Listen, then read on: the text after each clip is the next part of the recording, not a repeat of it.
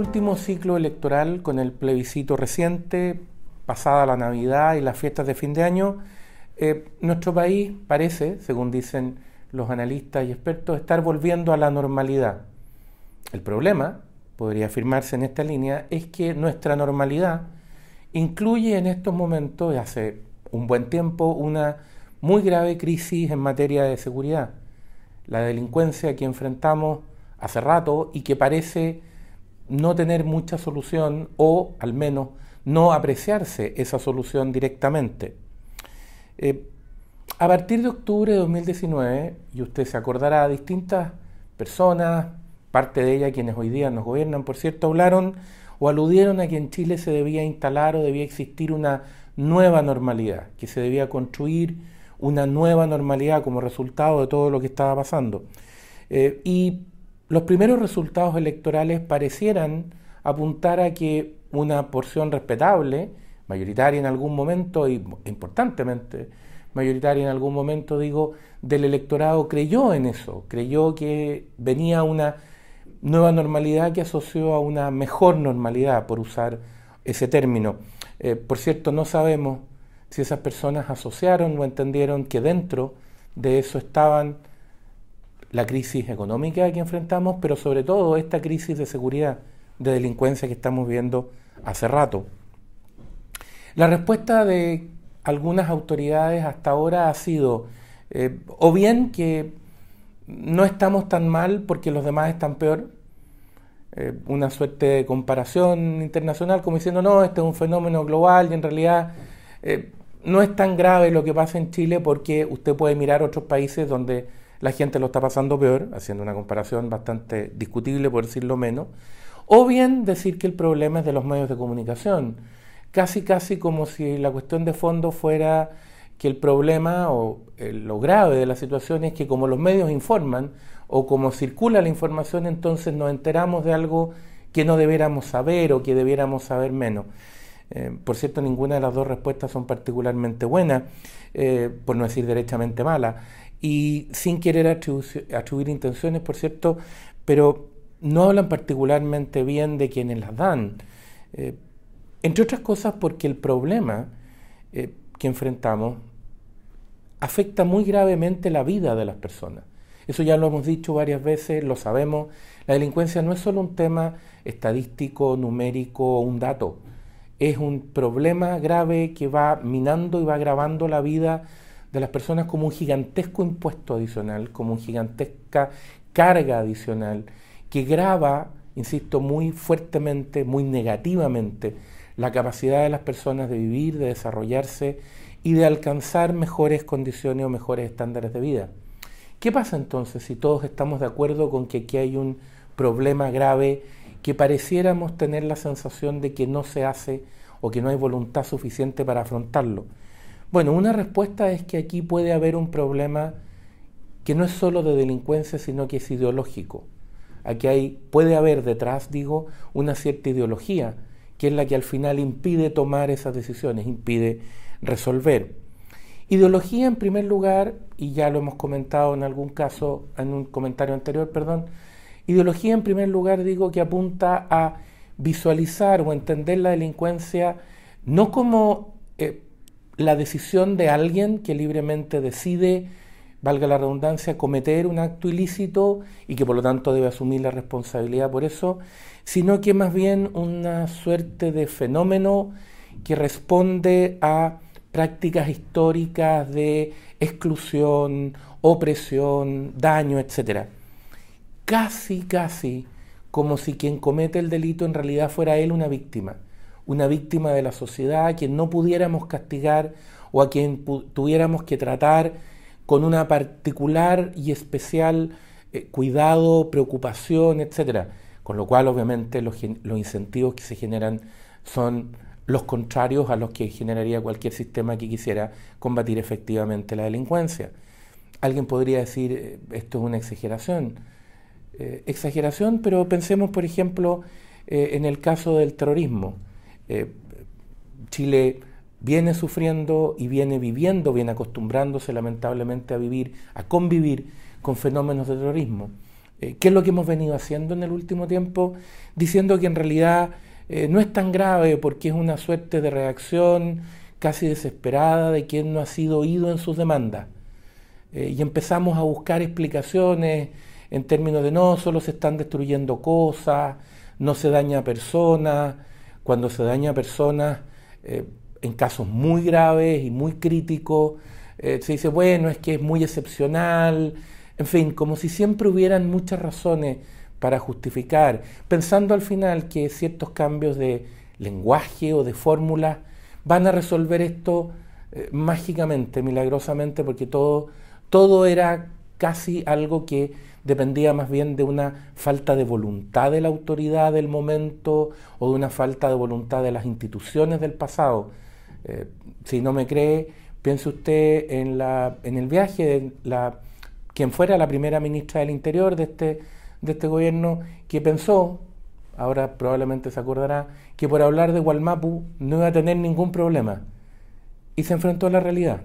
a la realidad de que el problema era mucho más serio, porque estaba tratando con un problema que vinculaba terrorismo, narcotráfico y redes de delincuencia. Eh, algo similar ocurre en la migración ilegal. Hace tiempo que tenemos un problema serio en Chile con la migración ilegal. Y hace tiempo que venimos oyendo comentarios que apuntan a desconocer los efectos que se están produciendo, desconocer que hay redes, que hay delincuencia detrás, que se están produciendo, valga la redundancia, problemas graves en la convivencia diaria y que se está gestando el peor de los efectos posibles, que son argumentos que lamentablemente terminan siendo usados a favor de la xenofobia. Porque como la sociedad no reacciona, como el sistema institucional, mejor dicho, no reacciona, y como se ven cosas que las personas consideran injustas y no ven respuesta frente a eso, frente al incumplimiento de las normas, frente a la violencia, frente a la delincuencia, entonces es más fácil que alguien asigne eso a un enemigo específico. En este caso, todos los migrantes, sin distinguir, por cierto, y lo que se termina haciendo es generar material para aquellos que lo que quieren hacer es levantar una causa más bien xenofóbica. ¿Por qué? Porque la autoridad fue, fue incapaz de hacer, digo, lo que tenía que hacer, que era hacer cumplir las reglas. Y eso significa, por cierto, castigar a quienes hay que castigar,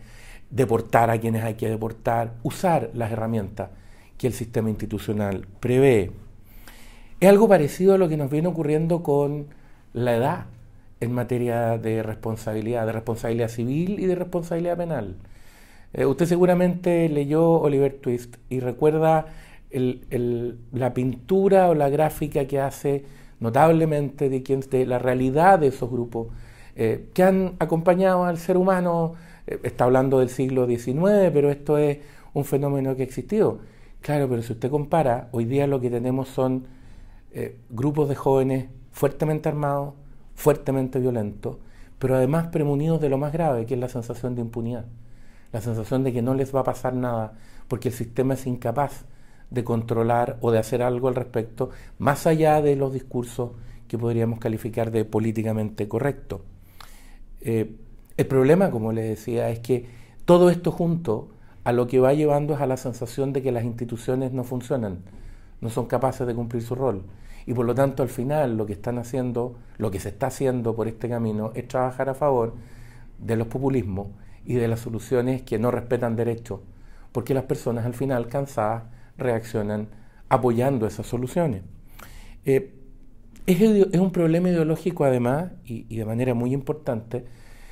o podría afirmarse que lo es, por la manera en que se aprecia o se entiende la tarea de la fuerza pública. Eh, es cierto,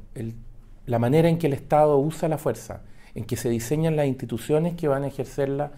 y la manera en que eso se controla a través de reglas, de leyes, del Estado de Derecho, es de las cosas más importantes que ha desarrollado Occidente, porque estamos frente a una de las potestades más fuertes, sino probablemente la más fuerte que el Estado se le puede reconocer. Nosotros lo tenemos en el lema de nuestro escudo nacional, cuando se dice por la razón o la fuerza, lo que se está diciendo al final es por la razón o por la fuerza al servicio de la razón, es decir, controlada por reglas. El problema pasa o se presenta cuando quienes tienen que ocupar los cargos de autoridad política más importantes, en el fondo no quisieran tener fuerza pública o no quisieran tener que tratar con la fuerza pública, porque la ven o la han visto históricamente como su enemigo, como casi si fuera una fuerza de ocupación, un adversario al cual hay que combatir, dejar sin recursos, perseguir, etc. Eh, y eso es muy complejo, porque la historia y la lógica nos recuerdan y nos enseñan que controlar, regular, verificar es una cosa, eliminar,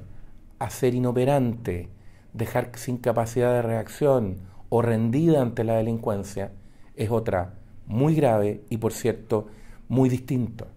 Por eso no basta con tener un marco legal protectivo de derechos, es necesario que la fuerza pública que actúa en nombre de ese marco legal para defender los derechos de todos conforme a la ley, tenga primero el respaldo de la autoridad y de todos nosotros, que entendamos que está actuando en representación nuestra, no como un agente externo invasor virtualmente, tenga las capacidades y los equipamientos adecuados para que pueda sobreponerse, pueda estar por encima de quienes deciden actuar violentamente. Y en tercer lugar, por cierto, tenga el entrenamiento y la preparación adecuada. No se puede exigir cumplir ciertos estándares si no se entrena, prepara y dota de las capacidades suficientes para cumplir esos estándares. Aquí el dilema fundamental no es qué es lo qué es lo menos que puedo hacer. No, es qué es lo que debo hacer contar con, para contar con el instrumento adecuado. Insisto, porque es el propio respeto del Estado de Derecho el que exige que ese instrumento exista, sea operativo y funcione, funcione de verdad. En el pasado, en nuestro país, algunos líderes políticos dijeron que ellos creían que lo correcto era tener un pie en la institucionalidad y un pie en la calle, aludiendo con eso a la violencia es decir, estar en ambas partes según cómo correspondía, según qué es lo que se veía más conveniente. A partir de octubre de 2019 vimos comentarios parecidos, no solo por la glorificación de la violencia, sino que además por aquella frase gravísima, aquella declaración gravísima de noviembre de 2019 en que se dijo que el proceso constituyente lo dirigía a la calle, es decir, lo dirigía a la violencia. Eh, eso es, por cierto, profundamente contrario a cualquier orden institucional, a cualquier orden institucional que pretenda basarse en reglas y en procesos democráticos. Eh, pero de alguna manera está en el pasado, sigue dando vuelta en las ideas y quizás es uno de los problemas más graves que está presente hoy día. Es cierto, eh, si alguien tiene en su cabeza la idea de que puede tener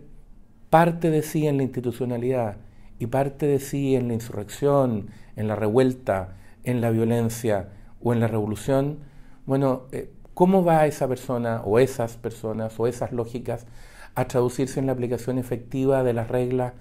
para que exista orden, para que la institucionalidad se respete?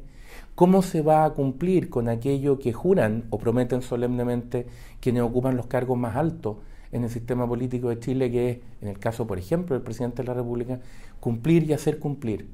cumplir y hacer cumplir el orden institucional. Eso supone tomar decisiones difíciles, hacer que esas decisiones difíciles hagan a su, vez respetar el orden que existe y para el cual eh, se ha asumido el cargo. Eh, citando el Evangelio según San Mateo, se suele decir que no se puede servir a dos señores, que eso no resulta posible. ese es probablemente el problema más grave que se enfrenta hoy día por quienes tienen estas, estas lógicas ideológicas a las que hemos venido haciendo mención. Porque al final esa es, ese es el muro de la realidad a la que se enfrentan.